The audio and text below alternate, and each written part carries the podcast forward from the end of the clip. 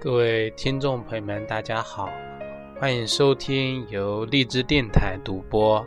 浩然居士讲述的《黄帝内经与养生智慧》节目。本期节目呢，要跟各位听众朋友继续讲我们小儿的这个身体啊，应该如何进行保养跟养生。我们上一期节目呢，已经。跟各位听众朋友聊过这个话题，告诉各位父母啊、听众朋友们，如何在小孩子的这个身体的一些养生方面的注意的点。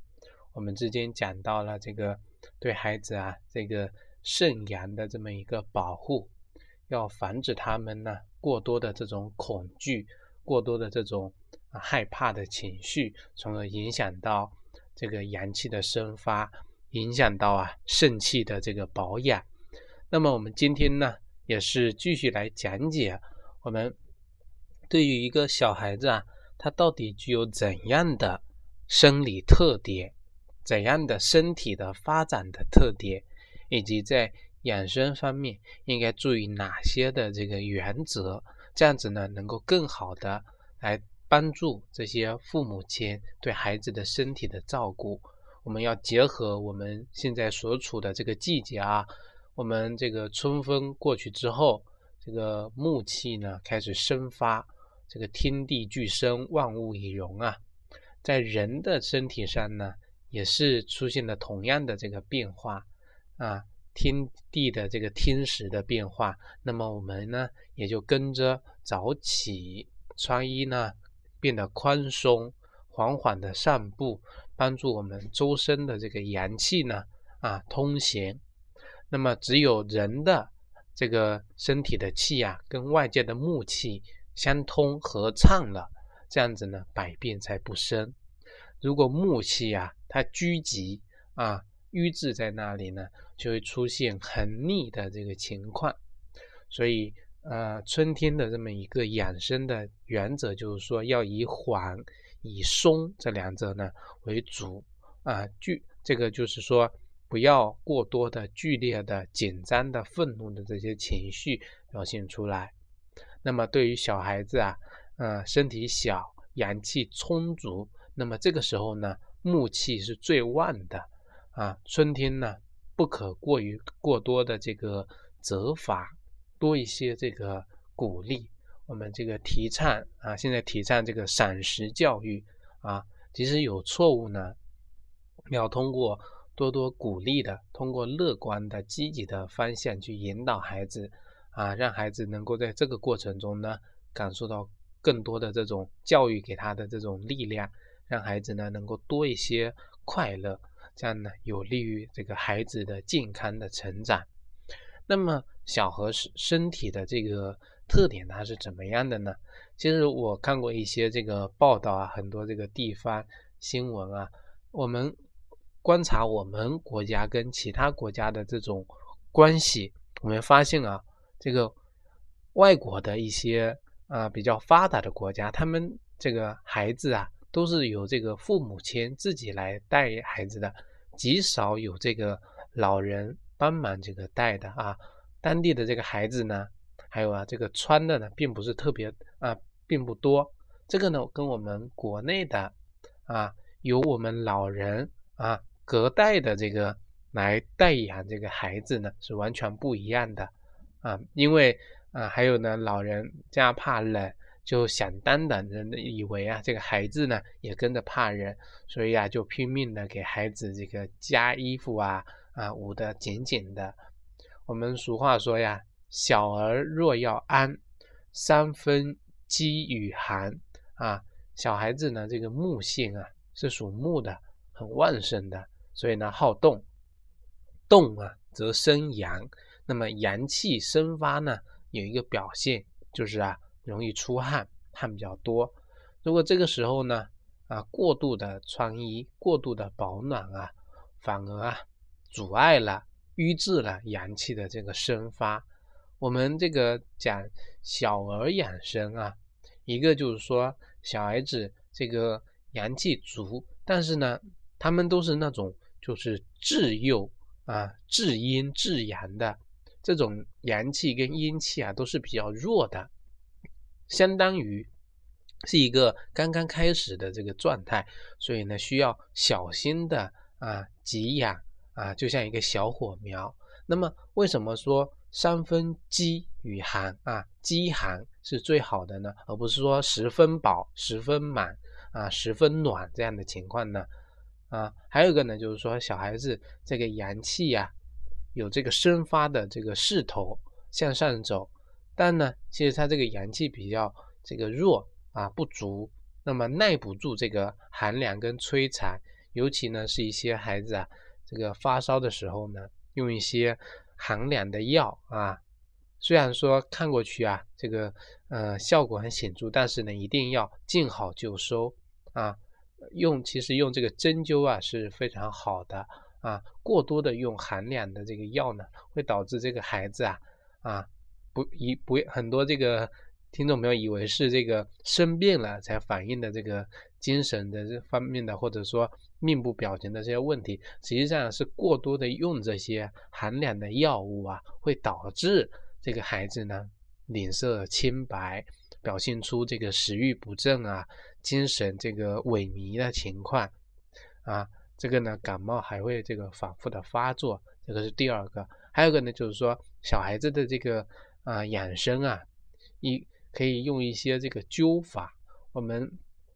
古代对这个医学的这个治疗方法方面呢，我之前讲过这个顺序，说一开始啊可以用些这个按摩推拿的方式，所以现在很多地方流行这个小儿推拿，有很多这个培训的机构都搞这个活动，实际上呢对这个孩子的身体啊是确确有这个好处的。那么这个按摩推拿起不到这个良好的作用之后呢，我们就用一些灸法、针灸啊、艾灸啊这些。这个强度呢，效果呢就更加的明显了。只有到了真正啊，这前面的两种都用不了了之后呢，我们才会用一些汤药啊，起到这个偏灸、起到这个扶正的这个作用。所以说，这个治疗的顺序啊，由弱到强啊，这个药效或者说这个效果呢，由弱到强，它都是有一个过程的。我们不需要啊，这个用很强的或者说很猛的药。很强的这种方法来治疗这个疾病，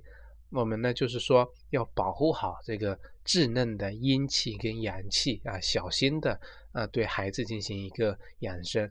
其实不只是小孩子啊，对老年人也是一样的啊。老人啊跟小孩的这个身体呢，都是一个是开始的这个弱阳弱阴，一个是快结束的弱阳弱阴，所以说。观察孩子的这个生理特点，观察老人的生理特点啊，都有这么几个类似的这么一个特点，只是它的发展趋势不一样，一个是往强大的方向发展，一个是往下，一个是往啊消亡的方向发展。那么小孩子的生理特点是怎样的呢？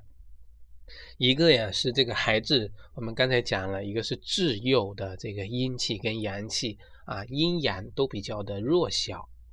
那么就容易啊受到一些外邪的这个影响，那么感邪易导致呢这个阴阳的失调，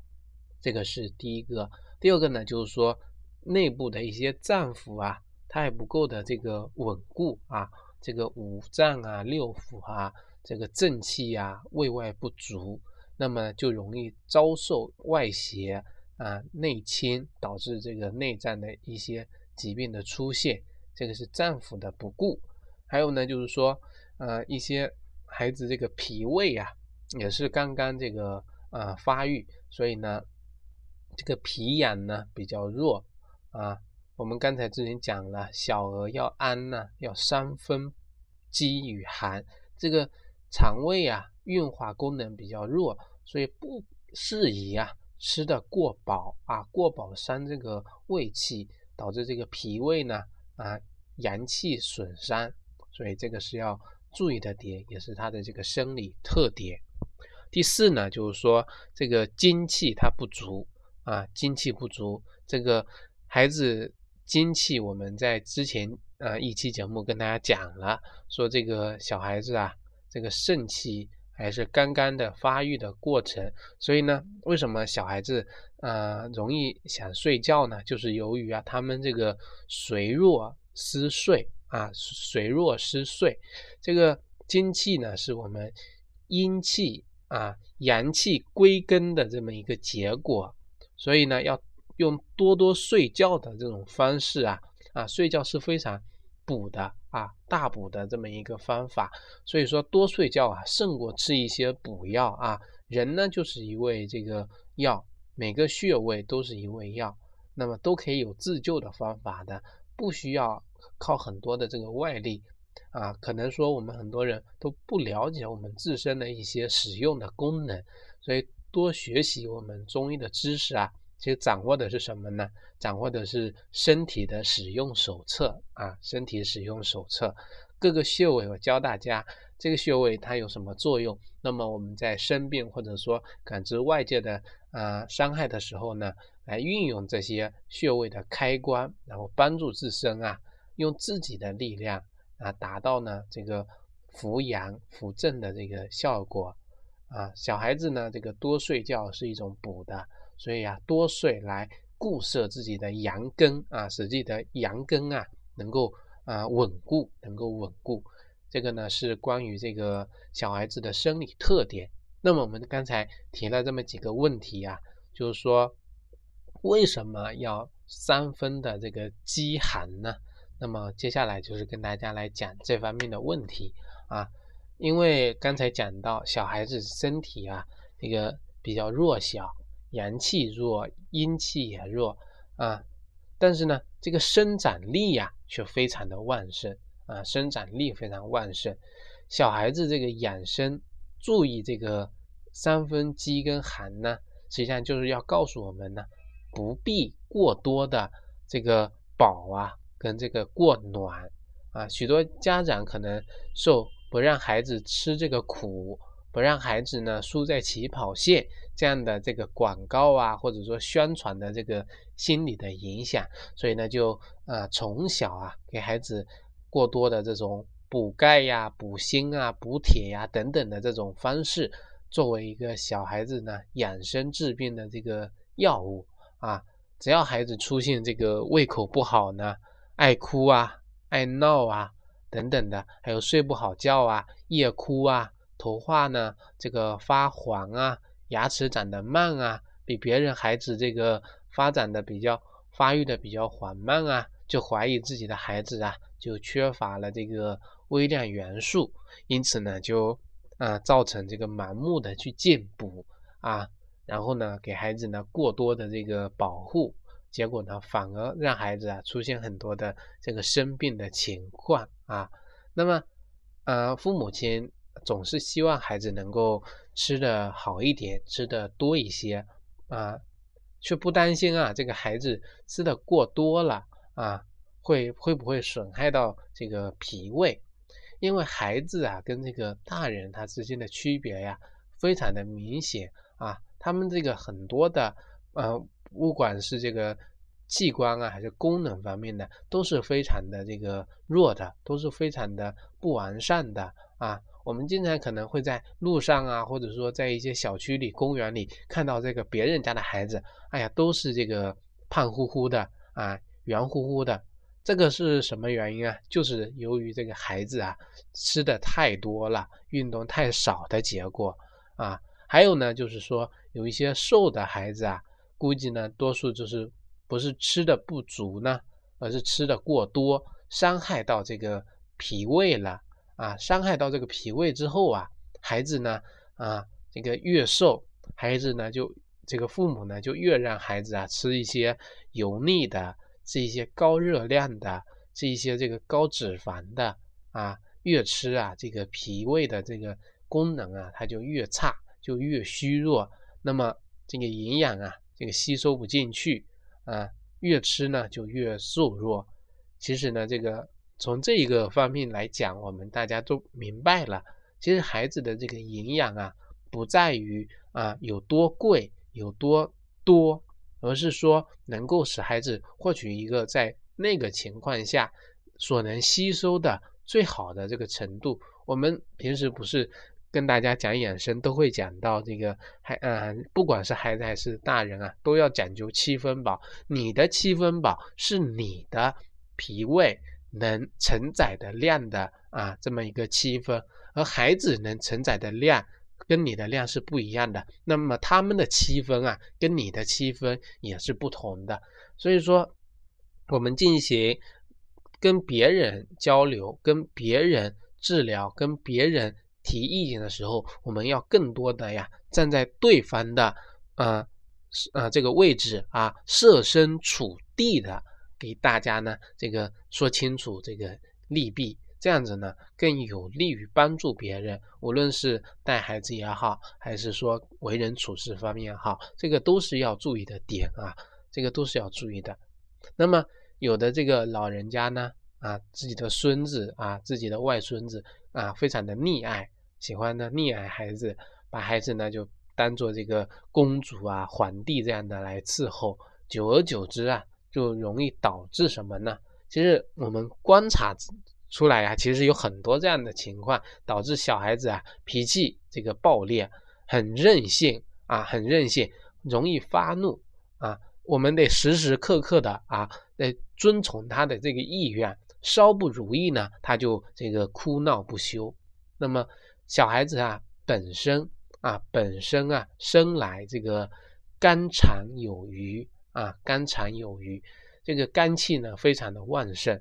生活的这个调理如果还不够这个畅顺的话呢，就更容易的这个增加他的这个肝脏的这个旺气啊，由此呢导致什么情况呢？其实我之前也讲过，导致啊这个挑食厌食。喜欢吃很多的这个零食啊，稍不合这个口味的就拒绝啊。这个菜呢也在里面这个挑，导致啊身体的这个瘦弱，这个脸色的清白啊，没有这个润泽光滑的这个情况啊。虽然呢，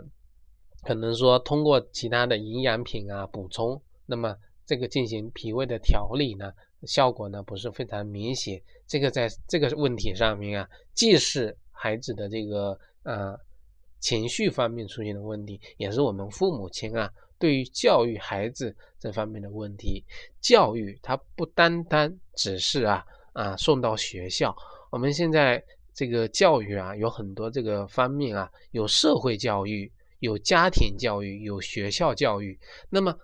对于一些刚出生的还没到啊学习的这个学龄的这个情况的孩子呢，其实。学校教育啊，还是其次的啊。其实新听的一些家庭环境的教育啊，对孩子的影响是非常的这个根本的。因为啊，刚出生的时候的孩子呢，这个领悟力啊是非常强的。那么家庭的引导，父母亲的这个一举一动，都会影响到这个孩子啊今后这个思维他的方式。那么思维方式不一样了，每个人啊这个行为。举止也出现了不同。那么，有的听众朋友就跟我问说：“为什么我会生这种病，而别人不会？为什么我的手心比别人的就凉？”其实我跟大家讲啊，是每个人啊都有各自的这个不同的环境给自己的影响。你即使呢是啊同卵的双胞胎一同出生的，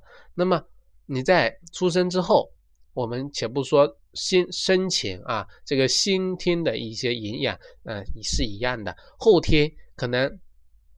虽然在一个家庭里面，你可能跟外界的认识的朋友不同，你去过的地方不同，你在不断的成长的过程中，跟别人的交流过程中，在面对世间万物的过程中，你的态度发生变化，你的这个理解的世界观发生变化。那么在这个过程中啊，啊。你所处的位置的这个环境的影响，这个社会的影响等等的影响，你吃的食物可能你喜欢吃这个，别人喜欢吃那个。那么即使是一对的双胞胎，他的性格方面也会出现迥异的情况。那么不同的性格呢，也就会影响到这个疾病的发生。所以或为什么说有一个呃双胞胎，有的会生病啊，一个父一个生病了，另外一个反而没有生病，这个就是说啊。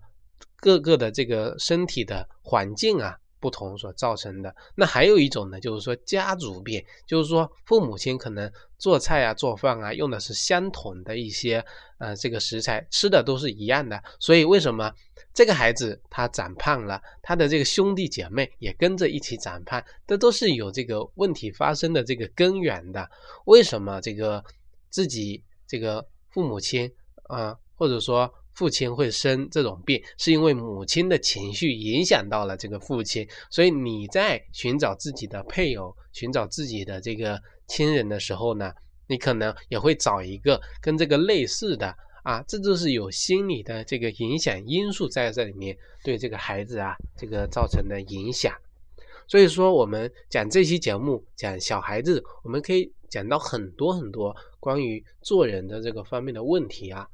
啊。因因为啊，我看这个说对一个小孩子的这个诊治啊，就是说，呃，有的孩子这个反复的这个感冒，那么，